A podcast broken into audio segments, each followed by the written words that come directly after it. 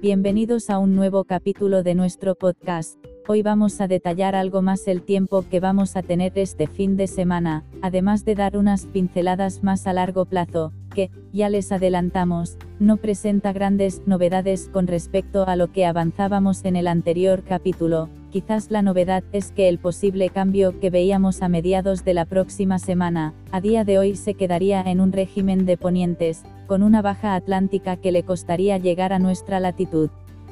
Pero veamos primero el mapa de superficie previsto para este fin de semana. Se observa que las altas presiones siguen dominando la situación abarcando buena parte del centro y sur europeo. Ello no será sinónimo de días plenamente soleados, ya que el régimen de vientos del nordeste aportará humedad, y por tanto nubosidad de tipo bajo. A más largo plazo parece que dicho anticiclón se desplazaría algo al noroeste de nuestra posición, y podría dejar entrar una borrasca atlántica, pero antes, detallemos el tiempo que tendremos este fin de semana. Como se observa en el mapa de símbolos previsto para mañana sábado, tendremos un día mayormente nublado, con predominio de nubes medias y bajas y alguna neblina matinal. El viento soplará flojo del nordeste, con temperaturas que rondarán los 14 grados de máxima y los 9 de mínima, algo más bajas estas últimas en el centro de la isla. El domingo pocas novedades se presentan, cielo con intervalos de nubes bajas, más abundantes hasta media tarde, temperaturas sin grandes cambios y viento flojo de dirección variable. Mirando algo más allá, observen el último mapa, de la situación sinóptica prevista a 5.500 metros de altura previsto para el miércoles.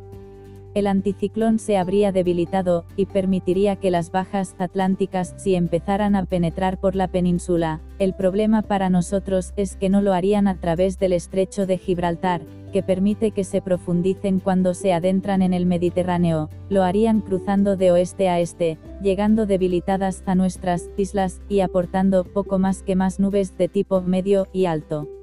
La posibilidad de alguna precipitación débil y aislada, y régimen de viento de poniente que haría que no se pudiera acercar alguna baja mediterránea, parece que la circulación de esas bajas se produciría algo más al norte de nuestra latitud, al menos las más potentes.